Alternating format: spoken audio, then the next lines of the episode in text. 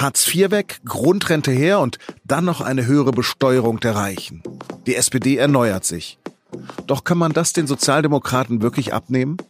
Darüber spreche ich mit der Leiterin der SZ Innenpolitik, Ferdos Ferudastan. Heute ist Montag, der 11. Februar.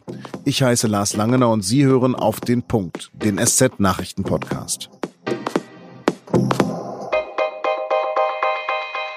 Am Sonntagabend ist SPD-Chefin Andrea Nahles im Willy Brandt-Haus gut gelaunt. Direkt nach der Klausurtagung des Parteivorstandes in Berlin sagt sie, Es ist wirklich ein neuer Anfang aus der Perspektive der Menschen, die Hilfe brauchen und nicht mit der Haltung, dass man den Menschen mit Misstrauen begegnet oder sie kontrolliert. Nahles spricht von ihrem Konzept, das den Sozialstaat reformieren soll und gerade einstimmig von der Parteispitze beschlossen wurde.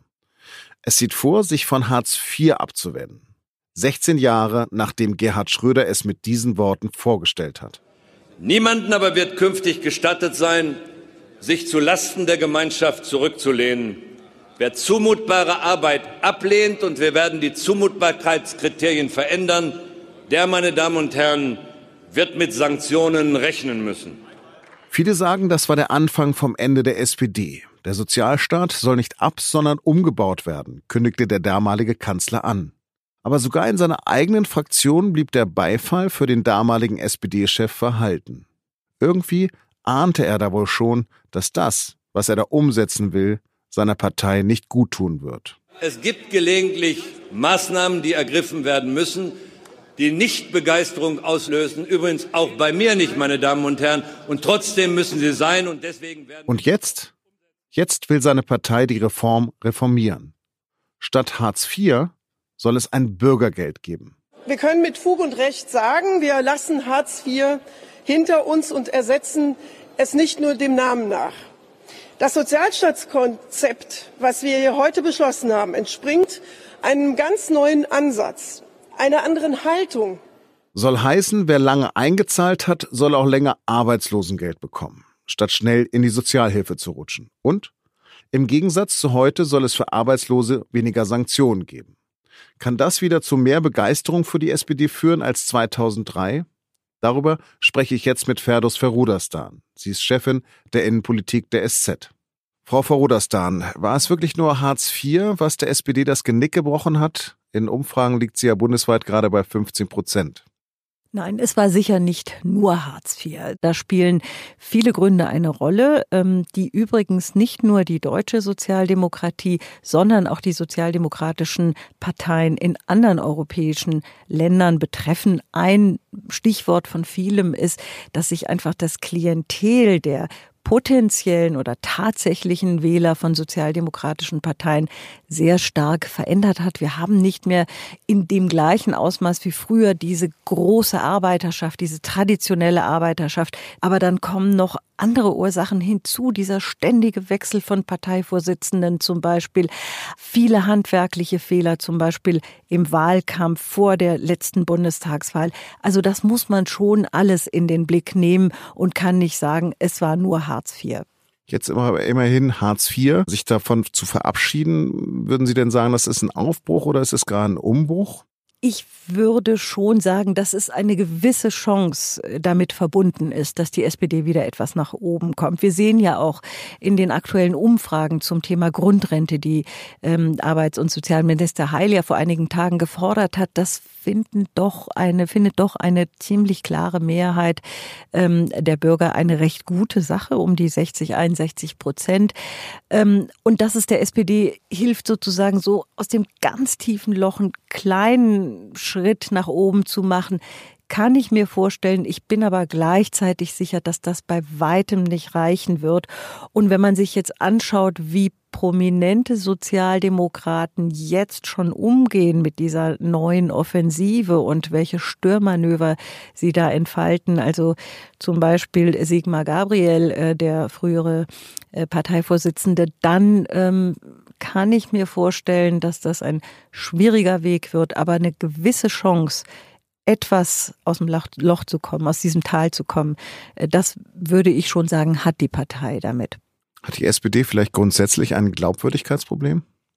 Ich glaube, sie hat zum einen ja ein Glaubwürdigkeitsproblem, was natürlich mit dieser, diesem langen ähm, sozusagen in der großen Koalition sein zusammenhängt. Sie ist mit äh, CDU und CSU in einem Bündnis zusammengebunden, das ihr natürlich sehr viele Kompromisse abverlangt obwohl die SPD ziemlich viel durchgesetzt hat in dieser großen Koalition, auch in den vorherigen großen Koalitionen.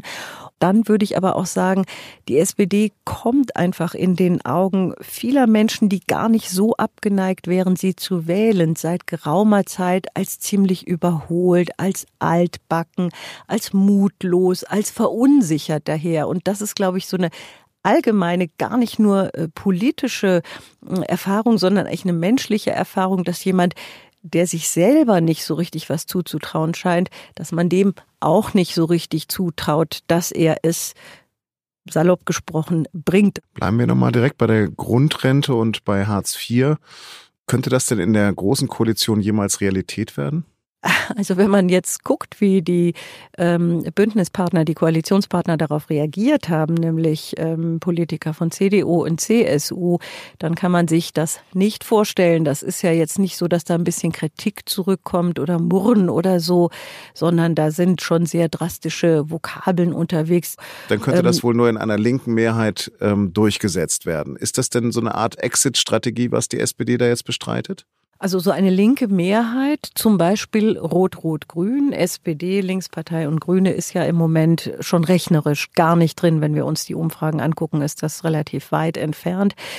Ich kann mir schon vorstellen oder ich glaube auch, dass es Teile der SPD gibt, die im Grunde genommen sich innerlich und übrigens auch in Hintergrundgesprächen von dieser großen Koalition verabschiedet haben, es aber gerne mit etwas Inhaltlichem verbinden würden. Ich persönlich finde es richtig, dass die SPD das zum Thema gemacht hat. Und wenn ihr das gelingen sollte, dann sehe ich persönlich schon eine Chance, dass sie allmählich wieder auf einen zumindest grüneren Zweig kommt. Wenn sie das nicht tut, glaube ich es nicht. War das jetzt ein großer Wurf? Also die SPD hat in den letzten Jahren ja hier und da und dort geschraubt ähm, an der Agenda 2010 so stark wie dieses Mal hat sie äh, bei all den vorhergehenden Malen noch nie geschraubt. Das ist eine Gratwanderung. Was da am Ende bei rauskommt für die SPD, kann ich nicht sagen. Aber ich glaube schon, dass der Impuls richtig war, zu sagen, wir nörgeln jetzt so viele Jahre an dem rum, was wir gemacht haben. Jetzt ziehen wir daraus die Konsequenz und verabschieden wir uns auf jeden Fall von den Teilen, die wir für am schwierigsten halten. Vielen Dank.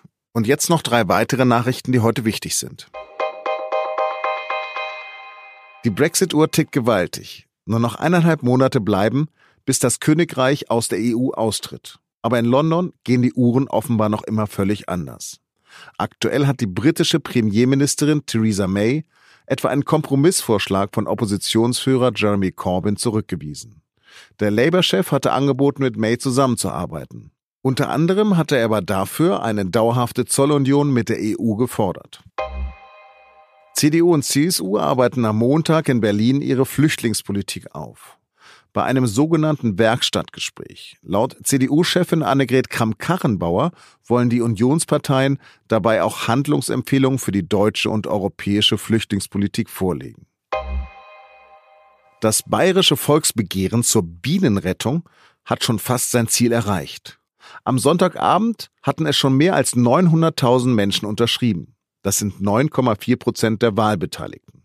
Die letzten noch nötigen Stimmen, um auf 10 Prozent zu kommen, will die Initiative hinter dem Volksbegehren schon am Montagabend gesammelt haben. Zeit ist offiziell noch bis Mittwoch.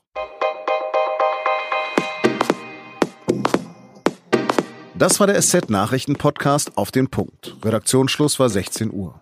Zum Schluss noch ein Hörtipp. In unserem Podcast und nun zum Sport geht es heute um die Fußball Champions League. Schalke, Bayern und Dortmund spielen alle drei gegen starke englische Mannschaften. Welche Chancen haben sie und schafft es der BVB zum Beispiel, gegen Tottenham seine aktuelle Schwächephase zu überwinden? Ich wünsche Ihnen einen schönen Feierabend und bleiben Sie uns gewogen.